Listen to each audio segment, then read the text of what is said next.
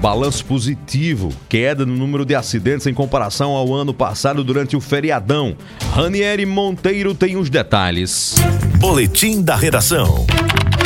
De acordo com a Polícia Rodoviária Federal, houve maior registro no fluxo de veículos durante esse primeiro feriadão nas rodovias que cortam o estado da Paraíba. Porém, houve uma redução expressiva de 50% no número de acidentes graves nas rodovias durante o feriadão de Semana Santa. A inspetora da PRF, Keila Mello, deu detalhes sobre a operação e alertou os condutores para a próxima operação que deve acontecer nesta quinta-feira, feriado de Tiradentes. Então a PRF já se prepara